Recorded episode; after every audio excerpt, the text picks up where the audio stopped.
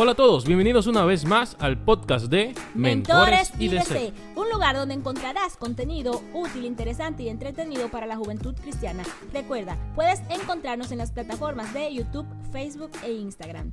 Bienvenidos.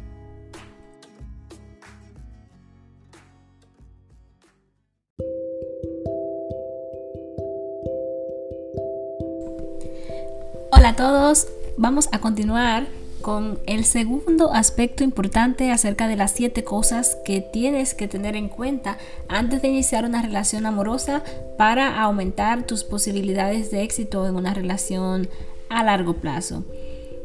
El día de hoy vamos a estar hablando sobre la importancia de la compatibilidad en el éxito y la e-, eficacia de una relación. Se suele decir muchas veces, quizás lo has escuchado, que los polos opuestos se atraen. Es una, es una frase muy común y es, es bien interesante y curioso cómo cuando nosotros nos referimos a relaciones de amistad, nosotros sabemos que las personas para tener una amistad, o nosotros para tener una amistad, elegimos personas con las que tenemos cosas en común, eh, porque tenemos una relación mejor porque tenemos una relación eh, donde podemos ser mejores eh, y donde podemos crecer y donde nos podemos divertir juntos porque hay cosas en común. Sin embargo, cuando hablamos de relaciones sentimentales, la mayoría de gente cree que preferimos mantener relaciones sentimentales con personas muy diferentes. Y esta idea es alimentada mucho por las películas o las novelas. Por ejemplo, la típica novela mexicana, eh, donde eh, una persona eh, muy sofisticada se enamora de otra que no tiene mucha educación o una persona de dinero se enamora de una que no tiene, etc. Entonces como que es un tema donde de bueno, desde los cuentos de Disney, La Bella y la Bestia, esta idea está muy alimentada por la industria del cine y por, por los escritos, porque es algo que obviamente es interesante ver cómo dos personas muy diferentes pueden unirse. Sin embargo, en la realidad esto es un poquito distinto. Y esto nos lleva a preguntarnos, ¿realmente son efectivas las relaciones amorosas en personas extremadamente diferentes? Realmente no podemos negar que jamás encontraremos una persona idéntica a nosotros. O sea, es imposible. No vas a encontrar a nadie igual que tú, porque somos únicos. Dios nos creó de manera única. Pero también es cierto que hay un rango de compatibilidad entre nosotros y otras personas. Están aquellas personas con las que podemos compartir un 90% de cosas y otras con las que quizás solo compartamos que somos humanos porque no tenemos nada en común. No tenemos ningún tema de conversación ni nada con esas personas. O sea que hay una gran gama de colores en cuanto a esto. Por ejemplo, no es lo mismo una relación entre dos personas que tienen gustos de películas distintos o profesiones distintas o incluso nacionalidades distintas que aquellas relaciones eh, eh, entre personas que tienen estilos de vida, filosofías, creencias religiosas y personalidades extremadamente diferentes. Por eso es cierto, los polos opuestos se atraen, pero al inicio. O sea, solo al inicio. Después, eh, puede ser la historia un poco diferente. Eh, porque, ¿Por qué es esto? Porque obviamente lo que es diferente atrae nuestra atención e interés. Pero a largo plazo esto puede terminar, eh, podemos terminar repeliéndonos uno al otro. ¿Qué es lo que estadísticamente pasa cuando las diferencias son muy extremas? Para una persona que solo busca relaciones de paso, o sea, relaciones cortas, esto quizás no sea un problema, pero para alguien que desea una relación estable y a largo plazo, que quiere un matrimonio, que quiere una familia, sí es importante que tenga esto presente antes de entrar en una relación amorosa. Por eso aquí les vamos a compartir cuáles son las diferencias manejables y cuáles son las diferencias que son muy extremas y que reducen las posibilidades de éxito de una relación. Entre las diferencias entre las diferencias eh, manejables, nosotros tenemos, por ejemplo, cuando se tienen diferentes hobbies o pasatiempos. Por ejemplo, a uno le gusta caminar en la montaña, al otro le gusta jugar fútbol. Esto puede ser enriquecedor en el sentido de que ambos pueden experimentar otras, otros pasatiempos, otros hobbies y eso puede ser, eso puede ser algo bueno y saludable. Otra diferencia son los gustos cinematográficos. Si bien es cierto que es difícil ver una película que no te llama la atención por estar junto a tu pareja acompañándolo, pero también es cierto que esto podría incluso sorprenderte, como tú puedes un día encontrar una película que te encante, que tú nunca pensaste que te iba a gustar. Por ejemplo, en nuestro caso, eh, a mí me gustan mucho las películas de drama y de, de casos verídicos y también de fantasía. Sin embargo, a Anthony le gustan más las películas de acción y así, películas más fuertes. Pero a veces él mismo se sorprende porque él dice, wow, mira, me encantó esa película y realmente si tú no lo hubieras puesto, yo nunca lo hubiera visto porque nunca hubiese dado clic para reproducirla. Porque de entrada no le llamaba la atención, pero luego ya el contenido sí. Entonces esto puede ser algo interesante. Es una diferencia manejable. Otra diferencia son las diferencias culturales y de idiomas. Esta diferencia definitivamente también representará un reto para cualquier relación pero si se tiene una comunicación efectiva y se hace un plan de vida en conjunto puede ser superado y también enriquecedor porque cada uno conocerá todo un mundo nuevo, que eso es lo que implica conocer una cultura diferente. Cuando tú, bueno, tú te das cuenta, por ejemplo, que cuando aprendes un idioma nuevo, no solamente aprendes palabras, tú aprendes una forma de pensar. Eh, yo estaba el otro día en una clase de holandés y a mí me dio mucha risa como en el idioma holandés es importante la posición en la que estén, estén las cosas. Por ejemplo, para decir, nosotros en español solo decimos que la caja de leche está adentro de la nevera o está en la nevera, punto. Pero ellos dicen específicamente si, si, si la caja de leche está sentada en la nevera o si está acostada en la nevera o si está parada, o sea que ellos especifican la posición en la que están las cosas dentro de la nevera. Entonces, para ellos es algo muy natural. Que me estaba dando la clase es alguien holandés. Es una, eh, ellos son una pareja eh, eh, holandesa y ellos se rieron porque me dijeron que nunca en su vida habían analizado eso. y sin embargo, sí, es raro que le den importancia a la posición de una caja de leche en la nevera. Entonces, el punto es que cuando aprendemos un idioma diferente, aprendemos una forma de pensar diferente y eso puede ser algo interesante, aunque claro, también va a representar un reto, pero es un reto manejable que pueden superar juntos. Otra diferencia es la diferencia de, los caracteres, la diferencia de, de, las personalidades en la relación. Esta diferencia es, entre las diferencias manejables, esta es la más difícil de superar porque depende mucho de qué tan opuestos sean los caracteres y qué tanta compatibilidad haya en esa combinación y qué tanto eh, la pareja esté abierta a llegar a un equilibrio. Voy a dar un ejemplo para aterrizarlo. Si una persona muy pasiva eh, entra en una relación con una persona muy activa, pueden crear una dinámica bonita donde la pasiva ayude a activar, o sea, la pasiva la activa ayude a activar a la pasiva y la pasiva ayude a que la activa tome las cosas con más calma, de manera que se complementen y se hacen mejor el uno al otro.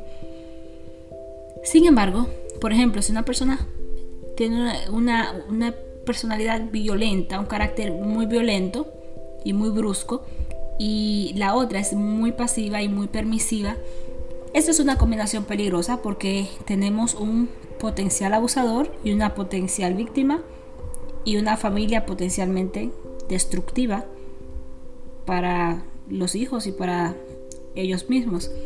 Entonces por eso depende de cuáles sean realmente las diferencias en los caracteres y las personalidades de cada uno dentro de la relación. Ahora vamos a lo más difícil las, las diferencias que son muy difíciles de manejar. Aunque no digo que sea imposible, sí hay que tener en cuenta que las posibilidades de fracaso a largo plazo de la relación son muy altas con estas diferencias.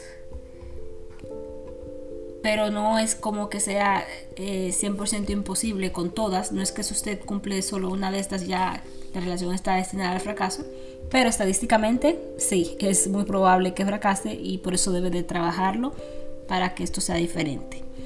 Entre estas diferencias difíciles de superar, porque son polos demasiado opuestos, es por ejemplo la diferencia del concepto de relación amorosa.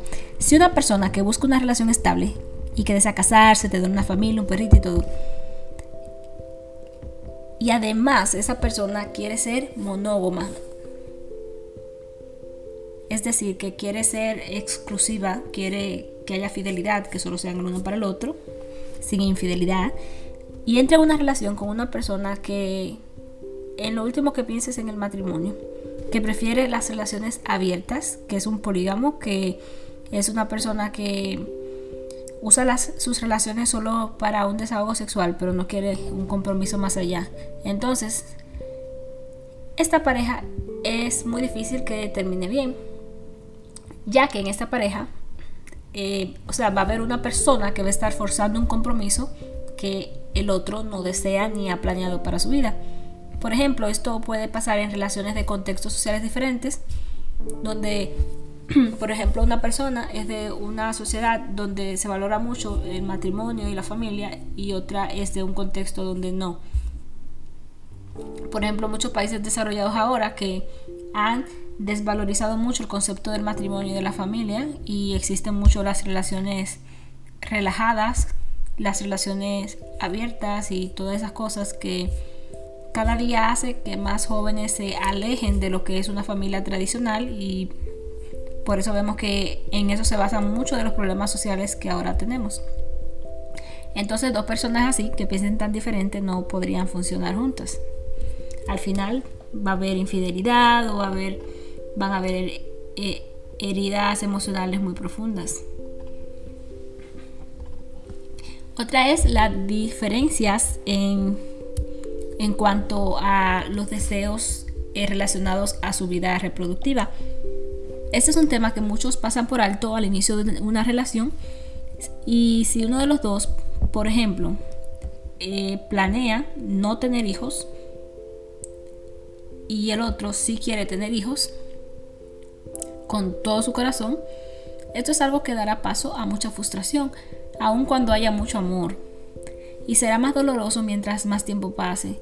También se puede generar una lucha de argumentos donde cada uno intenta hacer cambiar al otro de idea y eso desencadena enojo, impotencia, culpa y o sea, ambos emocionalmente se van a agotar.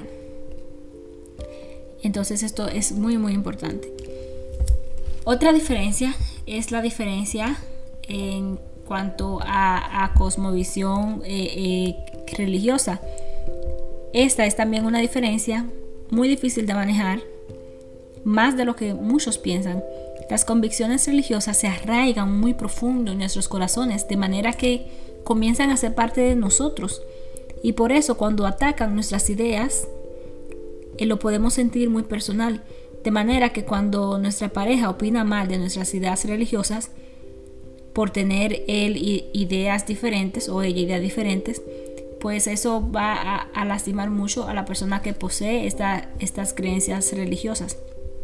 De hecho, va a afectar la relación desde el inicio, porque, por ejemplo, una persona cristiana con valores cristianos va a querer esperar eh, hasta el matrimonio para eh, eh, llevar a cabo el acto sexual. Sin embargo, una persona que no tenga estos valores no va a entender esto y eso va a causar obviamente eh, problemas y, e incomodidad en la relación. Aparte, después de que se casen, por ejemplo, también van a venir otros problemas porque tu cosmovisión religiosa afecta eh, tu estilo de vida, tu modelo de crianza y también tu círculo social.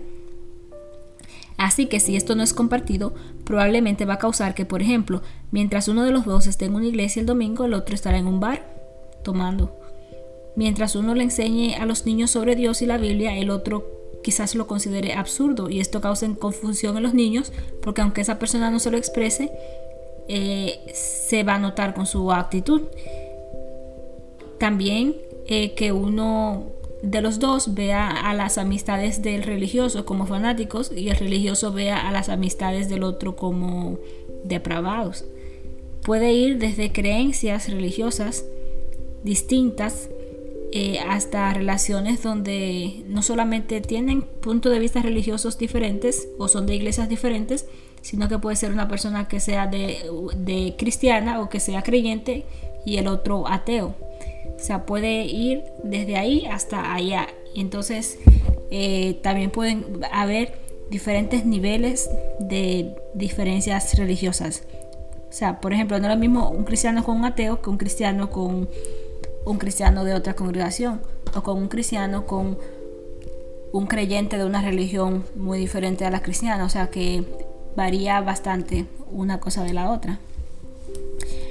Creo que la Biblia, eh, cuando habla sobre lo perjudicial que es tener una relación en yugo desigual, poniendo esta ilustración del yugo como, como eh, este, esto que ponen a los bueyes, ¿verdad?, para dar la tierra e ir al mismo nivel, que no pueden poner, por ejemplo, un, buey y un caballo o un buey y un perrito porque van a estar muy, muy disparejos. Entonces, tienen que ser dos bueyes que no van a ser idénticos, no van a ser exactamente iguales, pero van a ser proporcionalmente adecuados para poder hacerlo al mismo ritmo.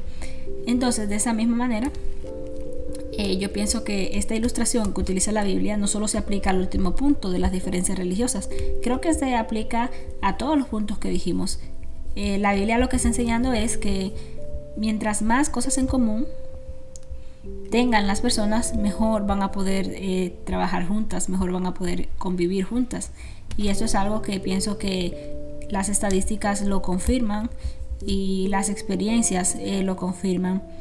Si tú buscas éxito a largo plazo, es importante que cuando inicies una relación tengas todo esto en cuenta. Incluso antes de conocer a alguien y que el enamoramiento te cegue el pensamiento que puede pasar, el hecho de que tengas todo esto previamente en mente va a hacer que tengas como un filtro que va a hacer que tomes mejores decisiones a la hora de conocer a alguien. Espero que este consejo del día de hoy te haya ayudado y nos vemos mañana con el tercer aspecto de esta serie de 7 cosas que debes de tener en cuenta antes de iniciar una relación amorosa. Contigo estuvo Diane Frederick y Dios te bendiga muchísimo. Bye.